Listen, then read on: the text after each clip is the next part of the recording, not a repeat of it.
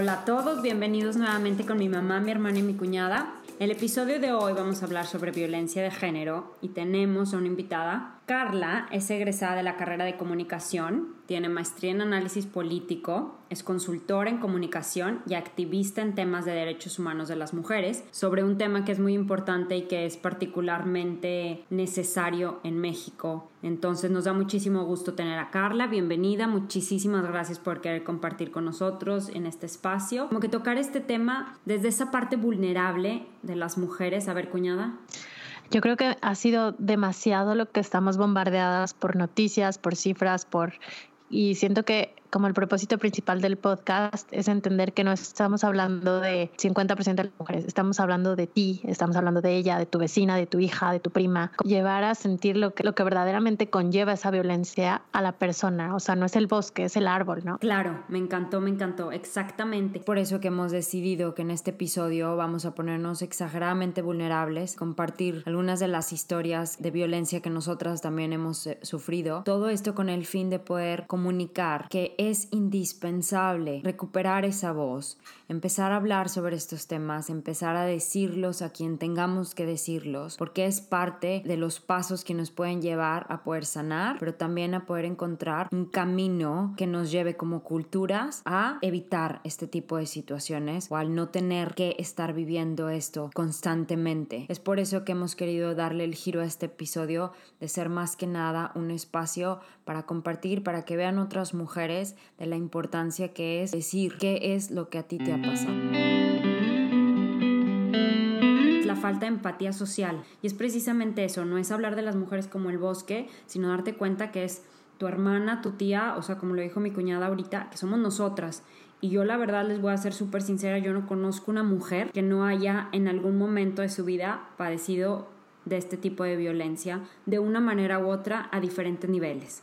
Pero desgraciadamente todas las mujeres en algún momento de nuestra vida tenemos que sufrir sobre esto. Es, es, importante darnos cuenta o ponernos a analizar, bueno, qué está pasando como sociedades, como cultura, y por qué pareciera que, que ya no nos mueve o no nos sorprende que estén pasando las cosas que están pasando día con día y que aunque sí hablemos y aunque sí o gritemos o escandalicemos, sigue sucediendo y va a seguir sucediendo y muchas personas viven como si no estuviera pasando nada, mamá. Mm, yo creo que esta falta de empatía viene por lo que hemos tenido últimamente, que no queremos tocar dolor, porque cuando yo me entero y me voy adentro del que está viviendo, entonces ahí sí siento. Entonces, no es que no nos sorprendamos, sino que realmente tocar dolor de mi hija, de mi hermana, de alguien que yo conozco es diferente. Yo también creo que hay otra manera de abordar esto y es en el sentido de que también siento que ya la violencia contra la mujer en nuestra cultura y bueno, en muchas culturas, no en todo el mundo, ya está muy normalizada. ¿A qué me refiero? Que si nos ponemos a platicar todas, tenemos historias de violencia, de acoso, de en algún punto de nuestra vida, ¿no? Por el hecho de ser mujeres, pues nos ha tocado vivir alguna experiencia. Tan es así que ya la tenemos normalizada. En el 2016, no sé si recuerden, salió en Twitter este hashtag de mi primer acoso, bueno, que empezó en Brasil realmente, pero en 2016 hizo aquí en México, en donde llegamos hasta más de 200 mil tweets en donde mujeres en México empezaban a relatar cuál fue su primer acoso, ¿no? Y la edad promedio fue de nueve años. Eh, entonces se ponen a pensar cuándo fue la primera vez que ustedes recuerden que a lo mejor les gritaban algo en la calle. Claro. Exactamente. Claro, yo recuerdo en el desfile, ahora que acaba de pasar septiembre, veía pasar chavitas del colegio y yo me acordé mucho que a mí en algún punto me tocó desfilar. Era una cosa, o sea, íbamos seguras con nuestro colegio, ibas pasando y te iban gritando en la calle, güerita güerita, güerita, pásale, ay, tiene sed, tiene... en el desfiladero y la gente tupiéndonos, los hombres tupiéndonos, y era como lo normal, ¿no? Sí, se naturaliza esto, más que se normaliza, se hace algo natural. Punto. Y ya, y vas a, cargar gasolina y sabes que ellos están así como riéndose de los albures, se lo limpio, se lo lavo. Se lo lleno. Tú, se lo lleno. Andreona. Ahí es bien importante recordar que cuando nos pasan este tipo de cosas, desde que nos enseñan el pene o hasta que el doctor nos toca de una manera que no, desde la perspectiva psicológica,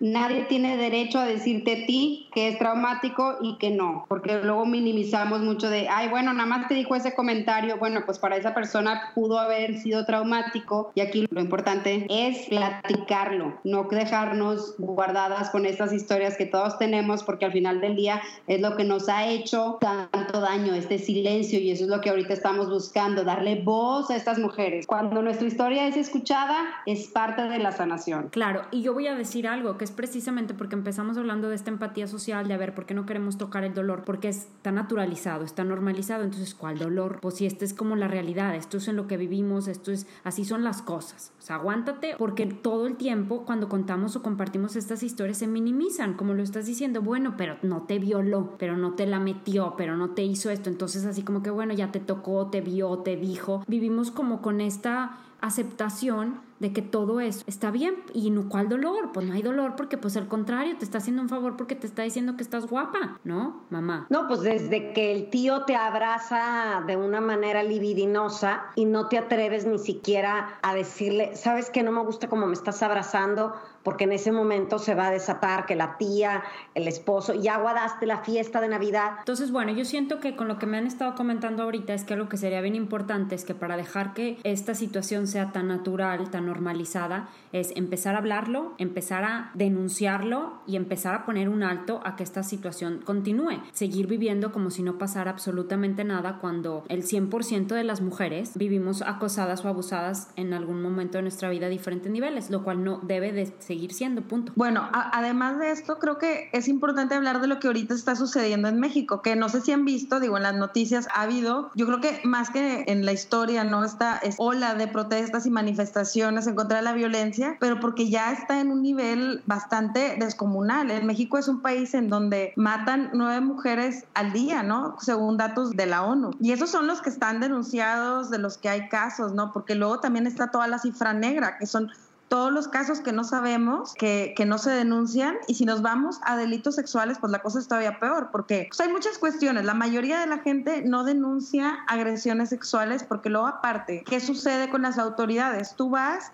y revictimizan a las mujeres, ¿no? Con preguntas, te hacen todo este tipo de, de, cuestionamientos de, pero estabas borracha, pero que traías puesto, pero muchas cosas que no ayudan a, a, la cultura de denuncia. Entonces muchas prefieren pues no decir nada, ¿no? Y callar y tenemos toda esta cifra negra. Y si a esto aunamos que los principales agresores de las mujeres son sus parejas, su familia, la gente que tenemos cerca, realmente es muchísimos menos los casos en donde los, los agresores son extraños. Usualmente a las mujeres nos matan la gente que tenemos viviendo en nuestra casa, ¿no? Entonces es súper grave. Y ha incomodado mucho todas estas protestas porque pues a la sociedad no le gusta cambiar el status quo de las cosas, porque hay que hacer cambios, porque hay que hacer conciencia, porque los cambios tienen que venir de muchos ejes, desde el sistema de justicia hasta la educación, hasta cómo educamos a nuestros hijos, etcétera, ¿no? Claro, y que yo lo veo como de dos niveles, cambios que tienen que venir de arriba y cambios que tienen que venir de abajo. Cuñada. Considero que es definitivamente un cambio que, que nos sobrepasa en el entendimiento. Bueno, al menos a mí, preparándome para este podcast, yo dije, ¿qué onda? ¿Por dónde empiezo? Porque es, son miles de factores. No hay para dónde darle los buenos y los malos. Es muy limitante porque mm, eso nos hace caer en una lucha, hombres contra mujeres, que para empezar, desde mi punto de vista, no es el problema. Estamos hablando totalmente de una circunstancia que trasciende el si eres hombre o mujer, porque yo creo que, no creo, estoy segura que mi esposo jamás querría que su hija pase por algo así y sin embargo también les puedo apostar que tanto mi hermano como mi esposo como mi papá en algún momento han reenviado una imagen por WhatsApp que implica cierta violencia hacia una mujer. Claro. Entonces creo que, que es una onda de crear conciencia de nosotras mismas. Yo también en algún punto haces bromas. Digo, últimamente ya he tenido más como que el foco en eso, ¿no? Más de alguna vez me han reenviado mismas mujeres chistes machistas que van en contra de la mujer. Ya no podemos seguir con eso. Yo creo que lo que tenemos que tener es una cultura de cero, pero tolerancia. Cero tolerancia. No importa que sea un chiste, no importa que maneja como vieja, no importa, no es por ahí, porque definitivamente se está saliendo de las manos. Exactamente. Y no sé, pero yo siento que mucho también del problema, y lo hablábamos cuando planeábamos este episodio, de la respuesta que recibimos cuando estamos compartiendo este tipo de historias o cuando nos atrevemos a hablar, nos atrevemos a decir, oigan, a mí me pasó esto, y entonces ver cómo la respuesta de los que están a nuestro alrededor, de los que nos quieren, instiga a que continúe este tipo de comportamiento de parte de los hombres y de parte de las mujeres. Siento que eso es, como decías ahorita, cuñada, la cero tolerancia tiene mucho que ver, o sea, es detenernos y ver, ok, ¿de qué manera voy a apoyar a la víctima, Carla? Yo creo que, eh, digo, todo eso que, que mencionaban sobre los chistes y el lenguaje, es que empieza desde ahí como la normalización de las cosas, ¿no? El momento que decimos un chiste o en el momento en que ahorita que hablan de cómo actuar con alguien que te está contando, ¿no? Que fue víctima de algún abuso, de algún tipo de violencia. Para empezar, creo que es muy importante, y lo digo por experiencia personal,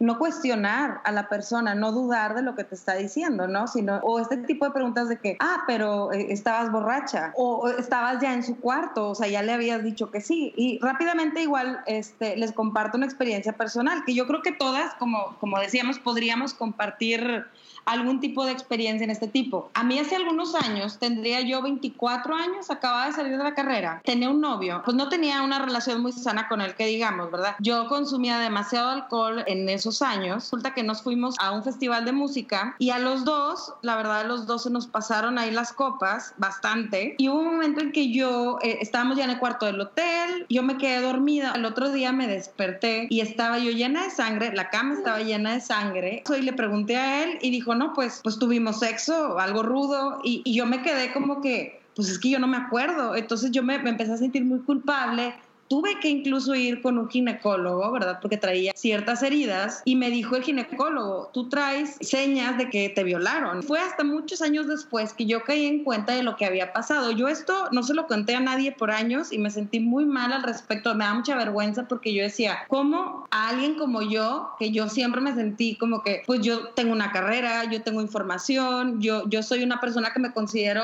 privilegiada en muchos aspectos y aún así me pasó algo así y aparte lo escondí y no lo dije. Simplemente terminé mi relación con ese tipo porque no era algo sano, pero ni siquiera me atreví a decir la palabra violación, que eso fue años después lo que yo me di cuenta de que había sido una violación, porque desde el momento en que tú no estás consciente, desde el momento en que tú no, no das un consentimiento verbal hacia una relación sexual, es un abuso. Y es una violación, no importa que sea tu pareja, que sea tu esposo, que sea quien sea, es una violación. Pasa a todas y no lo decimos porque nos da vergüenza o, por el temor a que a mí, por ejemplo, yo decía, pues yo andaba muy borracha, seguramente yo tuve la culpa. Y esa fue mi creencia durante años. Atraviesa todas las clases sociales, ¿no? Este fenómeno. Exactamente. Y oye, una pregunta de tu respuesta, a lo que tú hiciste, ¿qué hubieras hecho hoy diferente? Yo creo que yo hubiera buscado ayuda enseguida, porque para mí ese fue un parteaguas para mis problemas en ese momento de consumo de alcohol, creo que caí en una depresión también y aumentaron mis problemas. Ahora hubiera buscado ayuda enseguida, como que aprendí a ver las señales de una relación tóxica y de una relación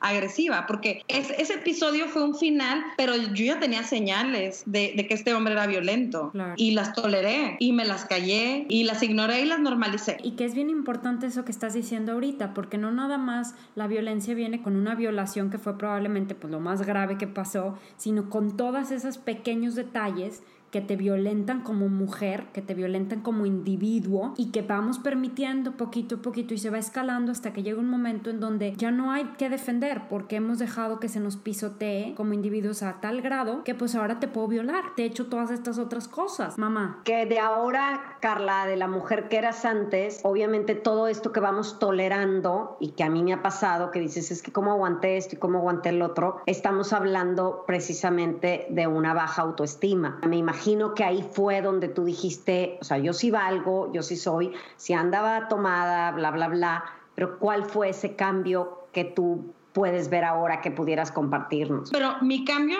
vino años después, no fue inmediatamente. O fue hasta que realmente, obviamente venía acompañado, como tú dices, con problemas de baja autoestima, con problemas en general familiares. Era una combinación ahí de cosas. Unos años después, yo creo cinco años después, fue cuando yo decidí buscar ayuda en terapias, en terapia grupal, en pues ayuda, ¿no? De profesionales que me ayudaron a lidiar con el problema, a encontrar la raíz, porque era una conducta también que yo tenía, ¿no? De buscar parejas maltratadoras o meterme en situaciones de violencia. Pude hacer conciencia es ya ya a partir de que empecé yo con ayuda profesional. ¿De Andreona? Oyéndolas, me voy a atrever a compartir algo. Creo que, va a veces mucho más allá de nuestra autoestima o hasta de nuestro estado, que si estamos alcoholizadas o no. Y hablo por mí, donde el hombre no escucha el no. Simplemente le ves en los ojos y él no está escuchando. No quiero. Entonces tú estás en una situación donde pues estás con una persona que te lleva, no sé, medio metro, que está súper fuerte, que no te está escuchando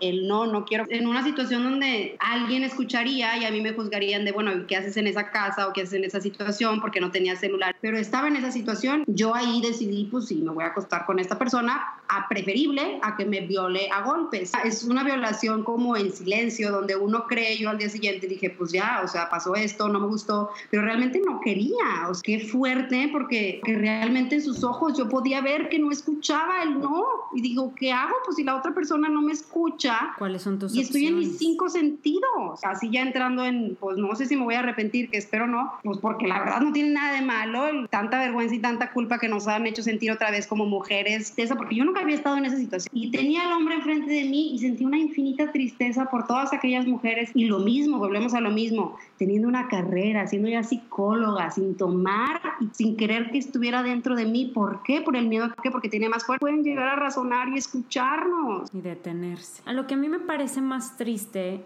dentro de todo esto es, es, el cómo muchas veces las mujeres pareciera que está en nuestras manos, lo cual no debería de ser, la opción de decidir, ok, peleo, me escapo, corro o me rindo y dejo que pase. No sé, Andrea, cuñada. Además, creo que algo bien fuerte es que cuando culpamos la mujer, que también estaba borracha, bueno, es que también tenía la falda corta, es que también casi en su casa, como que siento que también es una manera de protección, ¿sabes? No me va a pasar a mí porque tengo control sobre las circunstancias y no existe mentira más grande porque yo creo que cuando hablamos, cuando de verdad neteas con las mujeres y todas sabemos por lo que hemos pasado, te das cuenta que es una ruleta rusa. Que mi reina, si no te ha pasado nada, no es porque te portes bien, es suerte. Sí. Es pura suerte. Sí, exactamente. Y entonces es ahí cuando, por ejemplo, ahora con todo lo que pasaba, que bueno, que vandalismo, que lo que hicieron las mujeres, rayonearnos, yo decía, es que el hecho de que yo esté en mi casa enterándome de las noticias y ellas estén ahí es cuestión de suerte, que no le pasó a mi hija, porque entonces yo estaría volviendo loca, quemando lo que podía quemar, ¿sabes? O sea, sí, rayando a quien quieras. Eh, realmente, por favor, o sea, cualquiera que nos esté escuchando, dígame cómo le va haciendo un trámite de gobierno. Ahora imagínate, digo, tengo una prima que enviudó, no les puedo explicar encima de la pena de enviudar, ir a pedir las cosas, a pedir explicaciones, o te tratan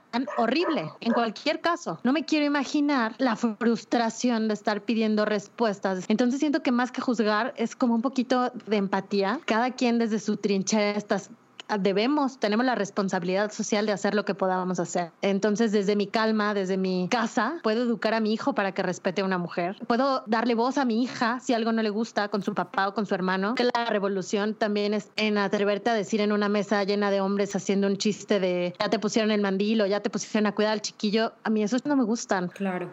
O saben, no buscar la aceptación por ser parte de eso, porque finalmente estamos siendo una sociedad cómplice de toda esta violencia. Sí, sí, sí, sí. Mamá, ¿ibas a decir algo? Esto vamos Andrea y yo en San Luis. Andrea, mi cuñada. sí, Andrea, tu cuñada, en la alberca. Tienen, no sé si 10 o 15 años siendo maestra de natación y teniendo la escuela de natación. Y dice, a mí me impacta que las mamás cómo tratan diferente a las niñas que a los niños. A, los, a las niñas, así no hayan comido o lo que sea, le dicen, no, no, métela, sumérgela. Y dice, ya los niños es, ay, no, es que no ha comido ay, es que tienes sueño, ay, no lo sumerjas. Nos impactó, bueno, ya dijo que ella nos iba a seguir. Y hasta le comenté, no, Andrea, híjole, lo quiero hasta mencionar esto, porque es impactante y sí es cierto cómo como madres, y yo creo que todas las que tuvieron hermanos de alguna manera han sentido esta preferencia o más cuidados a veces al niño. No sé cómo es que se, cómo se, se mezcla, se, se permea. Se permea exactamente esta diferencia. Yo lo viví y yo creo que todos hemos vivido en algún momento dado, ustedes dos, Georgina y Andrea, me llegaron a decir, ay, es que con Alejandro eres un poco diferente, mamá. No sé hasta dónde a veces uno como madre al hombre, a lo mejor lo puedes cuidar más, pero en una forma muy sutil que no nos damos cuenta de lo que estamos haciendo con los hombres. Como muy a nivel inconsciente. Mucho también tiene que ver desde nosotros y el cómo nosotros somos solidarias entre nosotras mismas. Eso no, no somos. Por eso es a lo que me refiero. Siento que mucho tiene que ver con el cómo nosotros hemos, ay, no sé cómo decirlo. Por ejemplo, a mí lo que me pasó, ¿no? Estaba trabajando en el negocio de un tío y un señor, yo tenía 16 años, y un señor que trabajaba en este negocio casado, con hijos, que trabajaba para mi tío. Un día yo ya termino de trabajar, entonces el señor llega y me dice, oye, te quiero proponer algo, ¿por qué no me compras tú unos calzones? Así, ¿ok? Y yo te compro aquí una tanga y luego un día nos juntamos a intercambiar. Yo de 16 años, a lo más que había hablado con este señor en el mes que estuve trabajando en esta empresa fue de tienes los contratos de no sé qué o tienes el libro de no sé qué, párale de contar. Y entonces estoy un día parada a los 16 años con un señor hablando de intercambiar calzones. Yo no podía entender qué era lo que estaba sucediendo. Yo me reí porque literal, o sea, todavía lo, digo ahorita y se me ponen las manos sudorosas. ¿Qué haces? ¿Qué contestas? ¿Qué dices? Tienes 16 años, ¿sabes? Estás en el negocio aparte del tío todavía. Me voy y me voy a McAllen y regreso y entonces me dice mi hermano, oye Georgina, me habló este señor o lo vi este señor en no sé dónde y me pidió tu teléfono porque que faltaron unos documentos que tú tenías, que... Y yo dije, y se lo di, claro, o sea, mi hermano no sabía para nada de los calzones porque yo no le había contado absolutamente a nadie.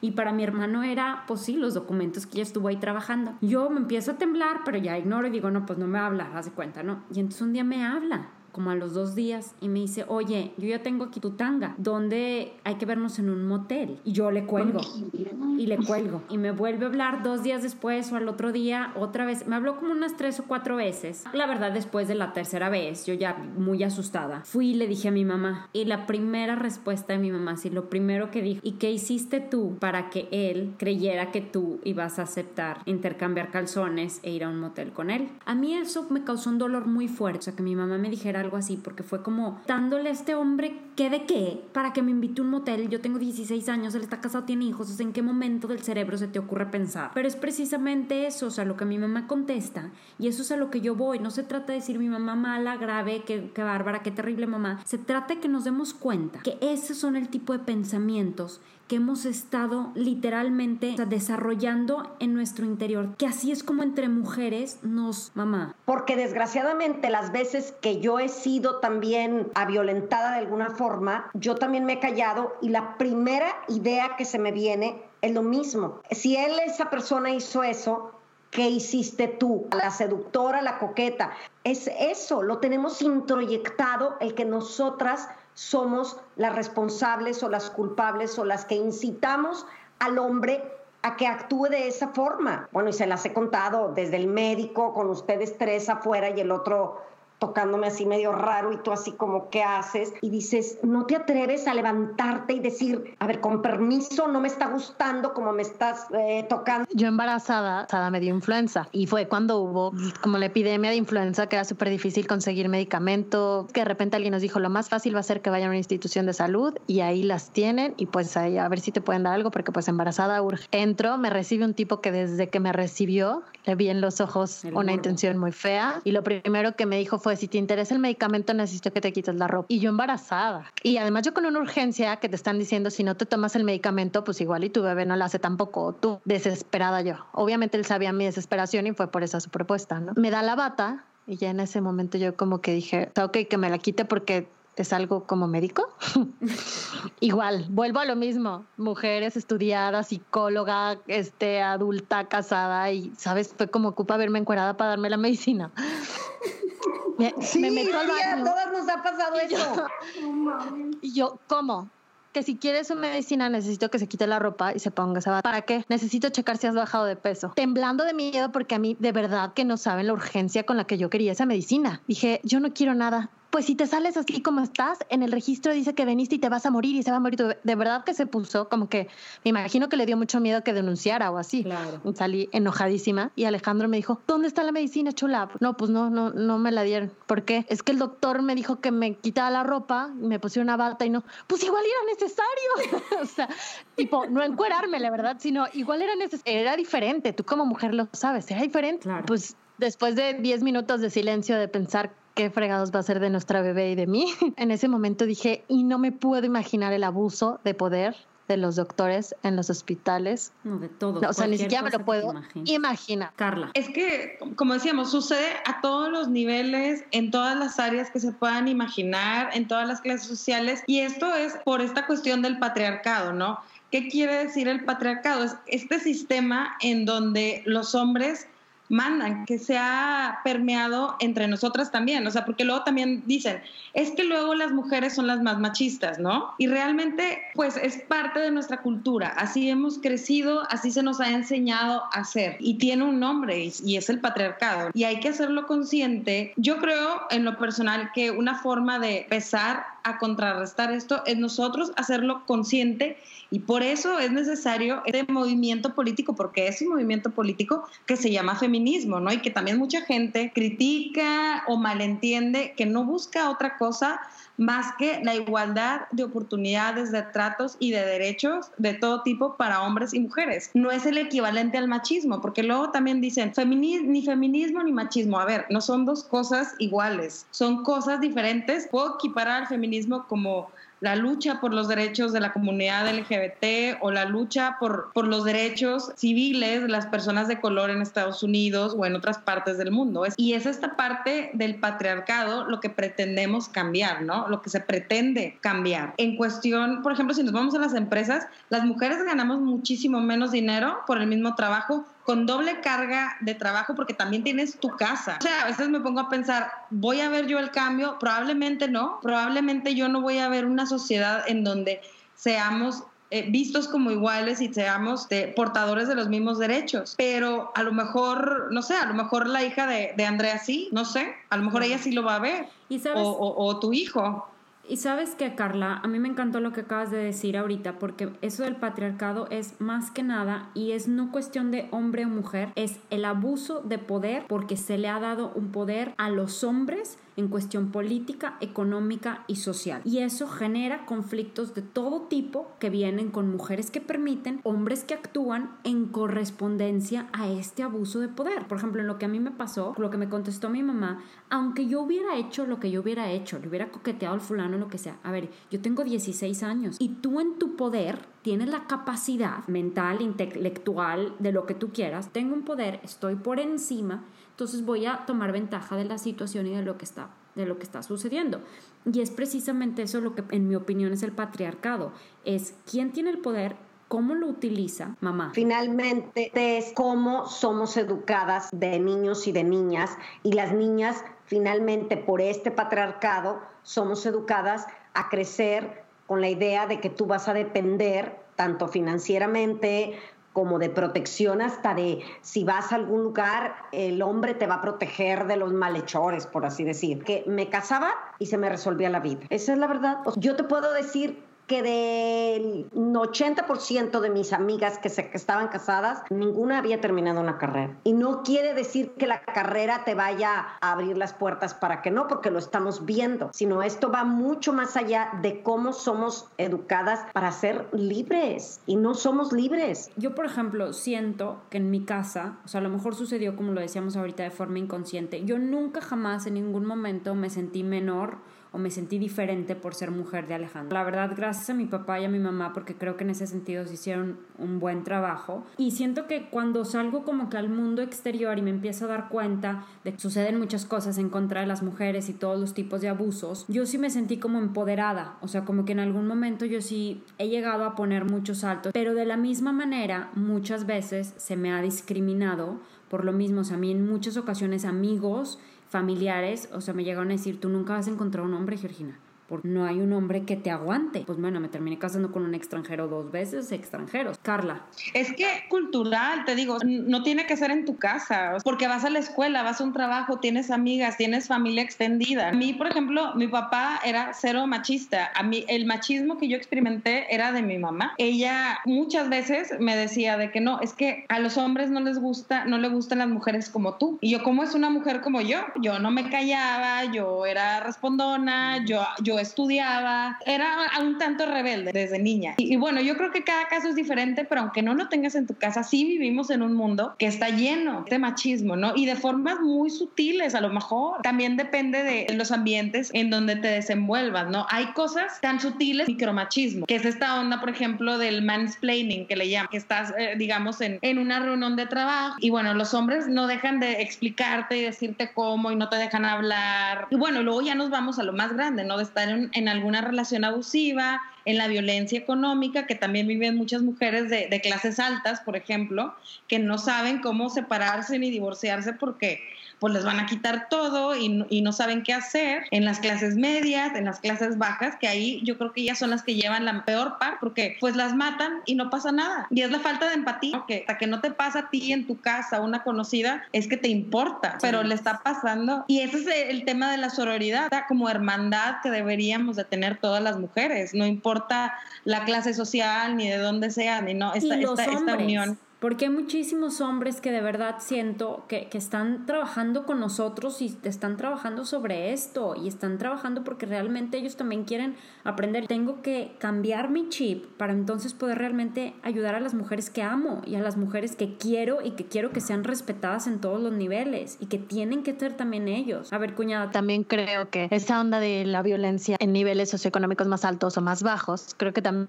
tiene que ver con, tú mencionaste una cifra, Carla, súper interesante de que la mayoría la mayoría de los agresores son de tu familia. Ajá, entonces eso te habla de que la mayoría de las veces es un crimen o es violencia reactiva, no proactiva, o sea, es una violencia de reacción, es una violencia muy primitiva, muy emocional. Y entonces siento que eso también tiene que ver, ¿sabes? Una persona estudiada es una persona mucho más analítica, pero no quiere decir que en un momento de celos, no quiere decir que en un momento en que la emoción esté desbordada no vaya a ser violencia también. Claro, claro. No, es que tiene que ver también con esta cuestión de que los hombres tienen esta idea, el mismo patriarcado, ¿no? De que las mujeres son de su propiedad, sí. que ellos te pueden hacer lo que ellos quieren, ¿no? Porque eres su esposa, porque eres su mujer. O incluso, digo, es un ejemplo muy tonto. A mí me pasa seguido, ahora con mi pareja, estamos tranquilamente cenando en algún lugar y llegan hombres. Ay, ¿por qué tan solitas? De sacar plática y ligar. Y es muy desagradable porque ya sabemos que, te va, que no te vas a ir sin un ay, qué amargada, amiga. Porque les pones tu cara y les contestas de forma monosilábica para que se vayan. Sí, y entonces se sienten con el derecho de ir y sentarse en tu mesa y no irse. También ha habido casos en los que se ponen tercos y te empieza a dar miedo,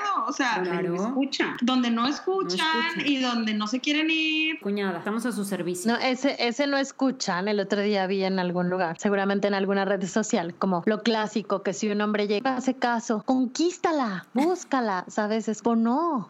Si te dijo no, no le gustas. Un hombre debe de conquistar y ganarse a la mujer. Mujer, si te gusta, díselo Porque y lo es sueltas. Esa lucha, es esa lucha en donde los hombres tienen que conquistarte y te dicen, es que se está haciendo la difícil, tú síguele. Pero aquí, con todo lo que hemos estado diciendo y poder ayudar, pero tiene que ser algo de verdad desde nuestro interior, donde cada una de nosotras se comprometa, porque así como tú dijiste ahorita, Georgina, yo no sé por qué en mi casa no lo viví y yo me quedé pensando y dije, así como que consciente no lo hice, ¿verdad? Sino yo sí creo que sí hice conciencia de que yo he visto mujeres muy abusadas en mi familia, desde mi mamá y síguele, que de alguna manera yo dije, no, ni a mí, ni, ni mis hijas van a ser igual, por así decir. Entonces yo creo que eso también ayuda de poco a poco ir haciendo esa conciencia y más si lo hacemos conscientes. De sentir como que ese, ¿qué hago o no hago? Y si lo hago, ¿cómo hago? Y que yo siento que eso es como que mucho que nos pasa a las mujeres. Es más que nada el, obviamente la cultura que estamos bien bien mentalizadas que está bien, que no pasa nada, pero es también esa decisión de la que hablábamos al principio de me aguanto, si no me aguanto, ¿cómo lo reclamo? ¿Cómo lo digo? ¿Cómo lo puedo pelear? Carla. Yo creo que es muy importante aquí esta cuestión de apoyarnos entre mujeres, porque desde el momento que tú, por ejemplo, viene alguien y te cuenta algo y empiezas a dudar y empiezas a cuestionar, desde ese momento podemos cambiar las cosas, ¿no? Y apoyarnos. Si tú ves en la calle, por ejemplo, esto pasa sobre todo a las personas que usan mucho el transporte público, porque por eso precisamente existen los vagones de mujeres, para que no sucedan estas cosas. Dejar de ser cómplices. Si tú estás viendo mujer ahí que la están siguiendo, que la están acosando, o en el trabajo, o en tu familia, es creerle y a ver cómo te apoyo, porque es más fácil que nosotras sintamos esa empatía porque hemos estado definitivamente en ese lugar en donde tienes miedo a salir por tu carro dos cuadras de la fiesta en donde estás, porque hemos estado con ese miedo, yo le llamo miedo de mujer, de bajarte un oxo a las 11 de la noche, hay que ser sororas en ese aspecto, ¿no? Y, no dudar, y que hay una manifestación, por ejemplo en Monterrey, el sábado va a haber una y el viernes va a haber otra, vamos, que sí sirve de algo salir a la calle, que vean que no estamos de acuerdo, y en lo pequeño es, a ver, eh, si ves una mujer en una situación de estrés, pues ayúdale. A lo mejor se pueden salir con la suya con una, pero si ven dos o tres ahí, le van a dudar, o sea, puede salvar a alguien. Entonces, yo creo que podemos empezar también por esa parte. Perfecto, Andreona. También de la manera de ayudar es darte cuenta, he hablado anteriormente en el podcast sobre la incertidumbre y sobre la culpa, qué cosas sí soy responsable, qué cosas no, qué cosas sí son culpables, qué cosas no. En todo esto, como es tanta la incertidumbre de la violencia del hombre o de la masculinidad, del patriarcado, de todo el sistema, como está lleno de agresiones, de violaciones, de abuso de poder, uno como que dice, es tanta la incertidumbre que yo tengo que hacer una fantasía de que yo debo de tener el control de algo, pero porque tú nunca fuiste la culpable, porque te puede pasar cualquier situación, por ejemplo, temas de racismo, pues yo no lo vivo porque yo en lo personal nunca he vivido eso. Eso no quiere decir que no exista. He tenido el privilegio de no vivirlo, pero hasta que yo no vea de qué cosas he estado privilegiada o hasta que yo vea que va más allá de mí esta realidad, es cuando yo voy a poder empezar a ser empática, donde sé que va más allá de mí, porque sé que va más allá de mi culpa, porque va más allá de mi control, porque no va a ser culpa si yo un día me encuentro en una situación donde me violen, bajo ninguna circunstancia va a ser mi culpa. Y hasta que entienda eso, voy a decir, esta persona tampoco va a estar culpable aunque esté en calzones en el metro. O sea, como que, ¿por qué? Desde lo más chiquito hasta lo más grande podemos empezar a hacer conciencia, nos empezamos a dar cuenta de las cosas. Y para resumir, oh, me encantó esto que acabas de decir, Andrea, en lo que hemos hablado. Si estás en esta situación, si te acaba de pasar, te pasó hace 15 años, te invitamos a que lo hables, que lo compartes, que no te quedes callada con algún terapeuta, que si necesitas ir a la policía, que lo hagas, que aunque sea un trámite horroroso y aunque te pongan en situaciones horrorosas, que a lo mejor somos ahorita estas generaciones las que vamos a tener que pasar por eso horrible para que después haya un cambio, pero que es importante, por más miedos, por más culpas, por más que nos vayamos a sentir enjuiciadas o de lo que sea. Y otra cosa para resumir, del otro lado, si alguien viene a compartirte su historia, ¿cómo le vamos a contestar? Número uno, validando lo que nos están diciendo. Número dos, apoyando su experiencia desde un lugar de cero juicios, desde un lugar de cero encontrar la culpa, de cero encontrar las razones, Carla. También creo que es importante cuestionar nuestros privilegios, como decía Andrea, siempre cuestionarnos. Sobre todo esta invitación yo creo que va más para los hombres, cuestionar su privilegio, porque como ellos no lo viven, es bien complicado. Ellos no, yo les he preguntado así a varios amigos, a mi hermano, de que, oye, ¿tú sientes miedo cuando si sales de una reunión y tienes que caminar media cuadra, una cuadra a su carro, sientes miedo? Vas con las llaves entre tus manos por si llega alguien tener como una arma con tus llaves, porque yo hago esas cosas a veces, ¿no? Que tengo que caminar solo, yo creo que todas. Y su respuesta es de que no, no, o sea, han gritado en la calle y siempre la respuesta pues es no antes de decir de que hay que exageradas, ay, es algo chistoso, somos mexicanos, así somos, gritamos en la calle, pero cuestiona tus privilegios. Sentirse seguro es un privilegio que ellos tienen y que nosotras no tenemos, por ejemplo. Si sí o si no te van a dar ese ascenso en un trabajo porque estás o no casado, es un privilegio, que porque te puedes o no embarazar. ¿Por qué creen ustedes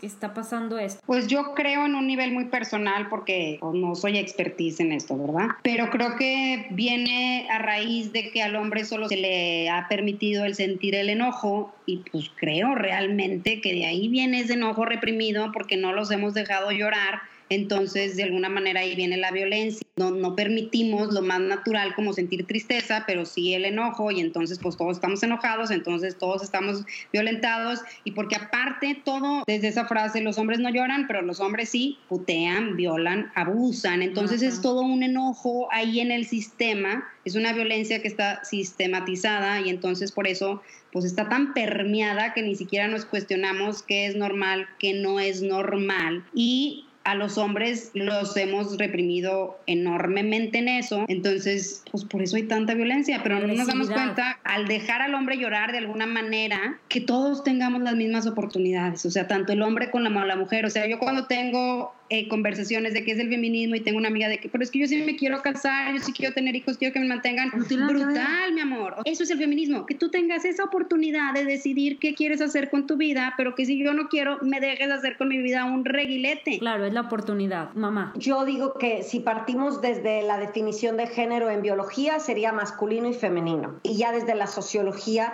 serían todas esas características, actitudes, comportamientos que les son asignados a los hombres o a las mujeres dependiendo de la sociedad. Entonces, yo para mí como psicóloga es precisamente todo esto que estaba diciendo Andrea. Finalmente, también ellos padecen, claro, padecen verdaderamente y adolecen de este patriarcado porque finalmente nosotros como madres o como educadoras o como mujeres. De repente, no sé, hasta conoces hombres de otra cultura y me ha pasado y de verdad he creído que son gays. Todos, porque no se comportan como el mexicano. Porque son diferentes, porque, porque no se comportan con esa super fuerza, lloran, pueden cuidar al bebé, hacen tantas cosas pero son ellos. O sea, finalmente lo masculino y lo femenino está integrado en cada ser humano, sea hombre o sea mujer. Entonces yo creo que el reto sería poder verdaderamente promover tanto en nosotras el lado masculino, en los hombres, esa femineidad. ¿Y a qué me refiero con lo femenino? Pueden llorar. Una monja me contó de un ejercicio que hicieron en un taller, ¿no? Y pusieron, ok, pongan características masculinas y femeninas lo que son los hombres y lo que son las mujeres. Y luego dijo, ahora divídanse hombres y mujeres. Los hombres son las masculinas y las mujeres. Y luego empezó a decir, ¿quién de los hombres ha llorado? ¿Quién de las mujeres ha esto?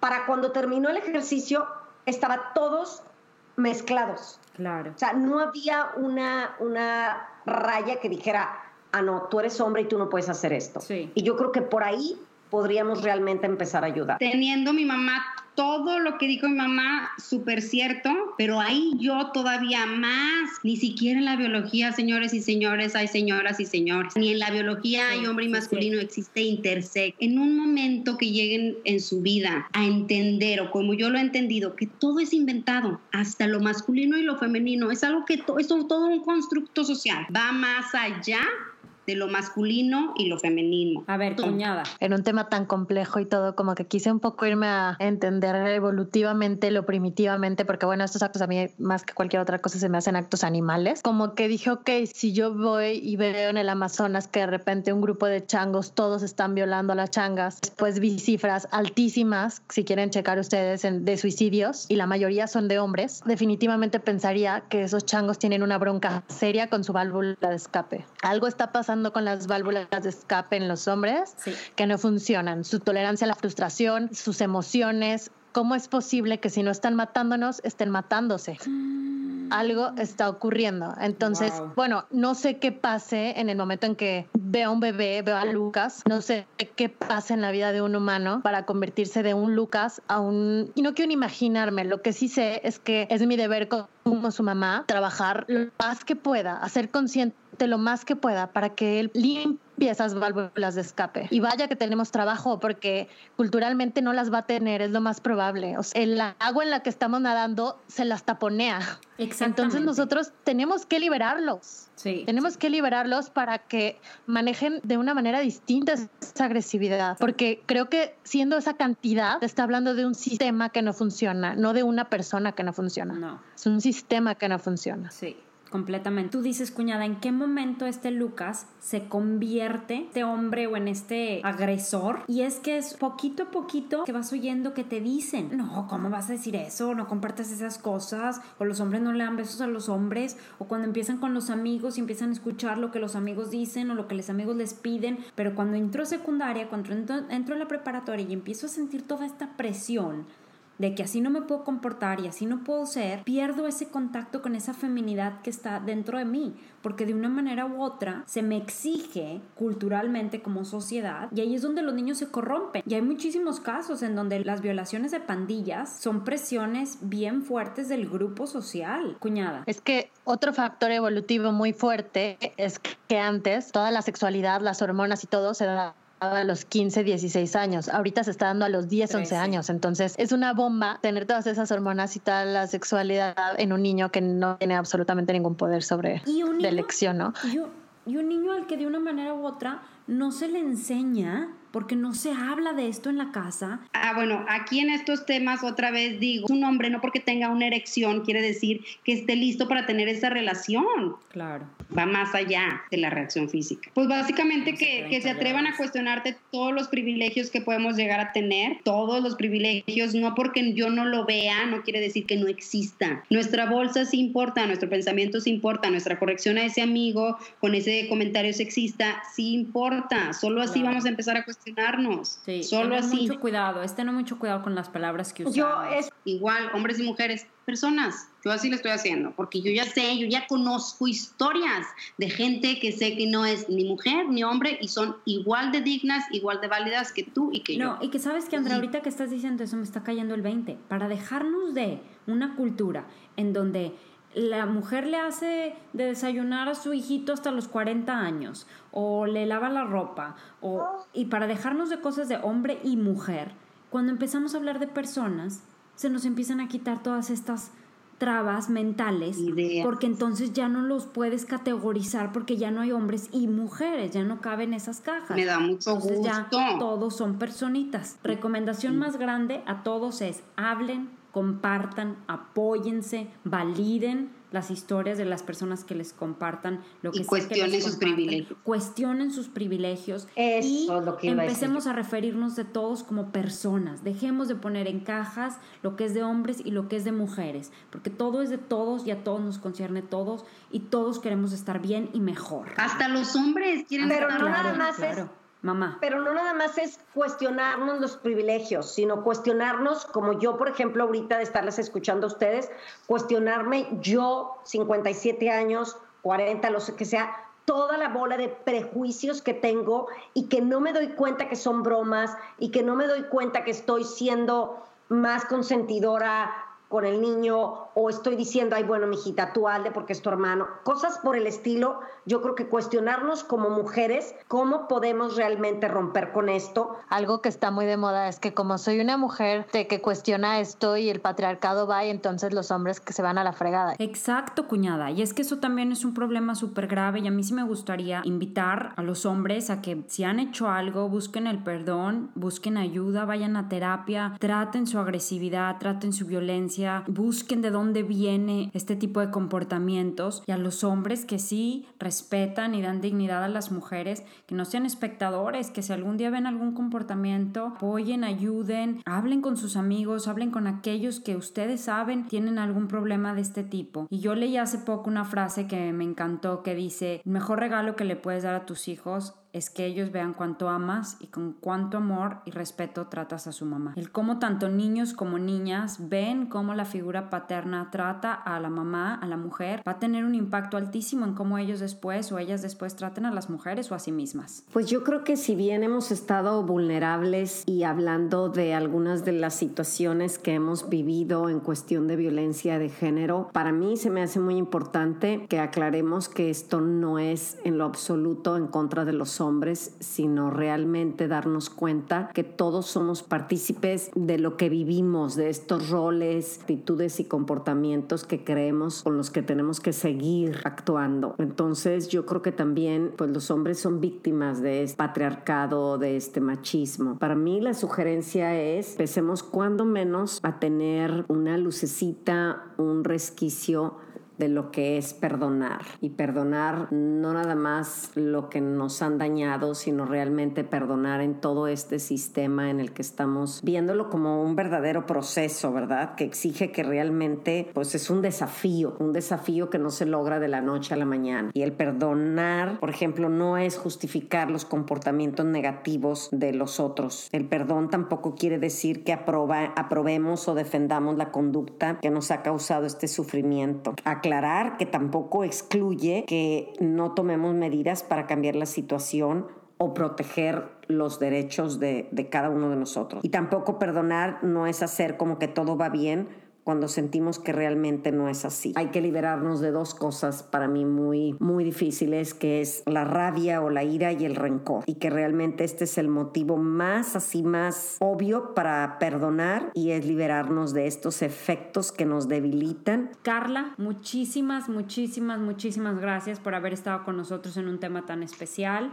por habernos compartido tu historia. Yo creo que lo más importante es cuestionarnos todo el tiempo y no ver, eh, tratar de no ver el mundo únicamente desde mi cosmovisión, ¿no? Sino tratar siempre de ponernos en los zapatos del otro, en todos los asuntos, no nada más en este. Y pues ya, muchas gracias. muchas gracias por la... gracias. Claro que sí, mamá. Yo, mil gracias, Carla, por habernos acompañado. De verdad que es muy, muy valiosa tu aportación y espero que esto de verdad llegue a muchísimas mujeres que se den cuenta que pues hablar de esto que tú nos compartiste es sanador, porque te vemos completamente, ahora sí podríamos decirlo, empoderada, es un empoderamiento desde tu interior y de verdad felicidades. Muchísimas gracias. Oigan, y algo que me gustaría decir, porque hemos recibido muchos comentarios de personas preguntándonos que si las tres psicólogas invitadas, mi mamá, mi hermana y mi cuñada, dan terapia.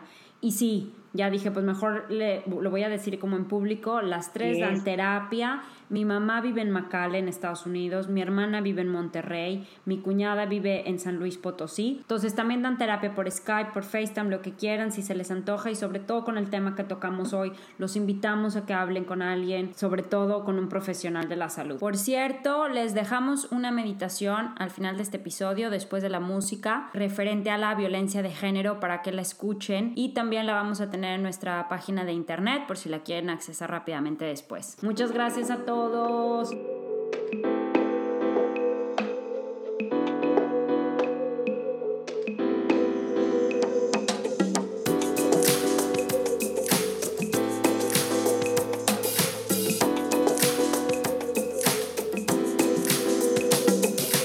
Más que una meditación, esto es una reflexión. Perdonarnos a nosotros mismos y perdonar a los demás requiere dar un paso atrás y mirar con objetividad y sinceridad a las personas y circunstancias que influyeron en nuestros pensamientos y sentimientos sobre nosotros mismos.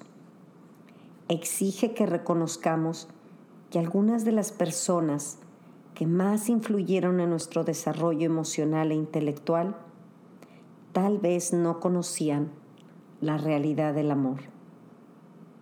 Debido al temor, la separación y la ignorancia, quizá nos transmitieron mensajes fundamentales falsos y neuróticos sobre quiénes somos y de qué somos capaces y qué merecemos. Para sanarnos, hemos de reconocer estas influencias de manera que dejemos de rechazarnos y de pensar que deberíamos ser mejores o distintos o lo que es peor, que no deberíamos ser en absoluto. Existe una insidiosa y arraigada confusión entre cometí un error y soy un error, o entre hice algo malo y soy una mala persona. Reflexiona un momento sobre tu experiencia, sobre tu infancia. ¿Te suenan algunos de estos mensajes? No expreses tus verdaderos sentimientos. No me preocupa lo que sientes ni lo que piensas. Haz lo que te digo. Eres una tonta. Eres un tonto. No se puede confiar en ti. No me molestes. Quítate de ahí que estorbas. ¿Y qué te pasa ahora? ¿Es que no sabes hacer nada bien? Me decepcionas.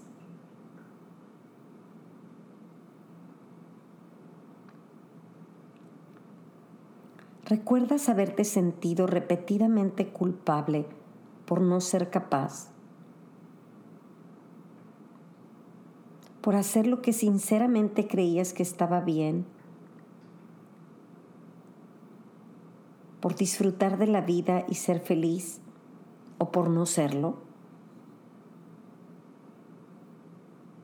Cuestiónate, ¿qué tenías que hacer o cómo tenías que ser para que te amaran y aceptaran?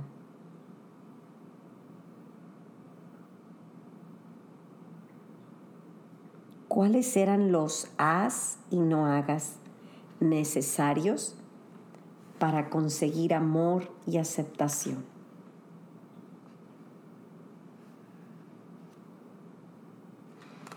Es esencial tomar conciencia de los mensajes que nos generaron culpa y vergüenza para liberarnos de las relaciones emotivas y de comportamiento que ahora nos provocan.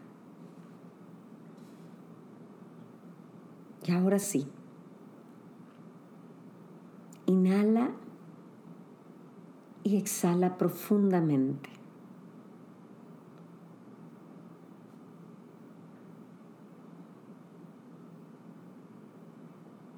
Empieza a hacer un contacto con tu yo interior. Relaja tu cuerpo poco a poco. Puede ser que visualices a tu niña, a tu niño interior o a tu adolescente.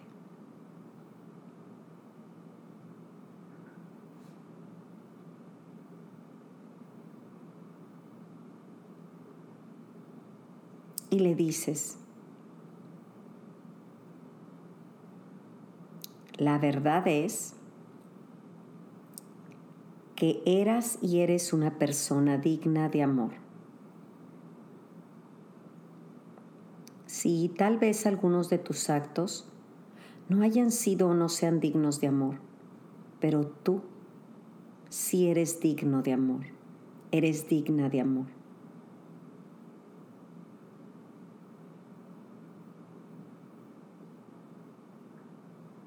Puedes reflexionar.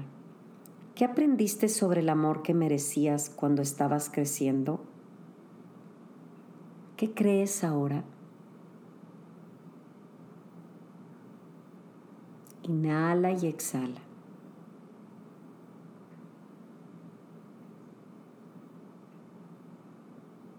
Y ahora te dices, la verdad es eres inocente.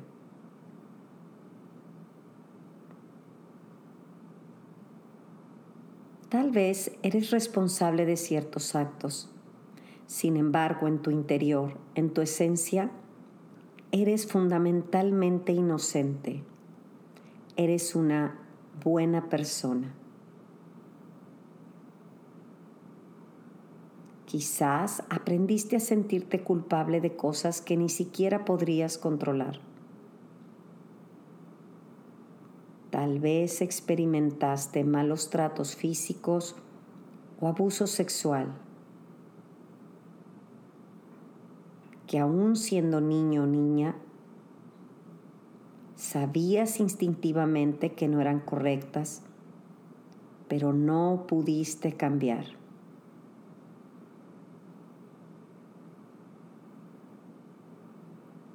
La verdad es, eres inocente.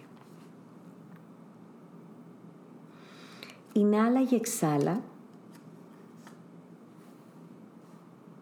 Y ahora te dices, la verdad es, siempre eres una persona digna de amor, de respeto y aceptación.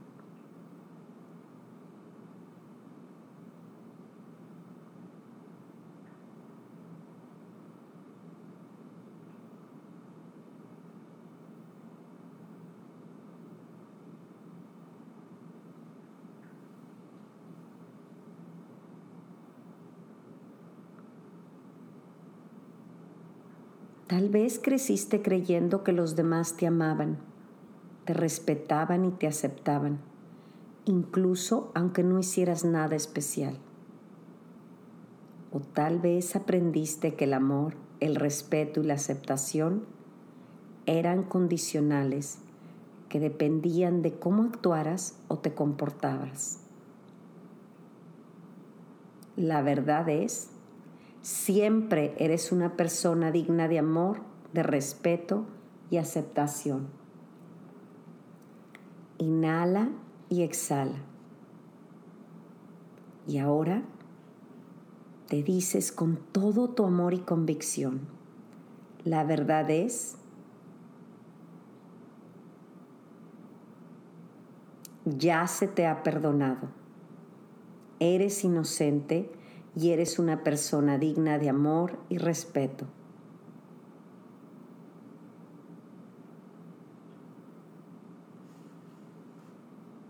Inhalas y exhalas.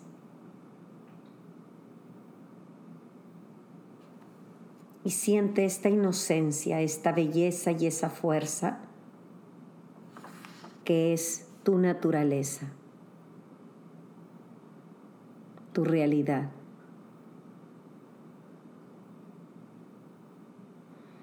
Inhalas, exhalas y te dices con amor, ahora acepto ser más consciente cuando me siento culpable o siento vergüenza. Ahora presto atención a lo que estoy pensando y sintiendo. Respiras durante el día y recuerdas, ahora tengo la opción de reaccionar ante cualquier situación presente con conocimiento y con una nueva claridad. Ahora elijo aceptarme y amarme. Esta es mi verdad.